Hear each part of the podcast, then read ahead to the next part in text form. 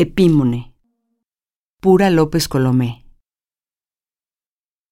Epígrafe. El efecto general, es decir, una textura, una banda sonora, no la precisión de las alturas. Eduardo Mata.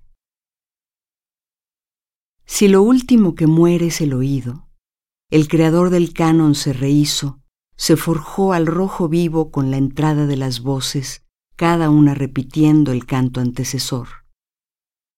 Distinguió, en el día eterno, la caminata ritual del alacrán, el chillido de su hembra, la cigarra delirante, la minúscula contienda de todo lo que existe y la mayúscula eche homo.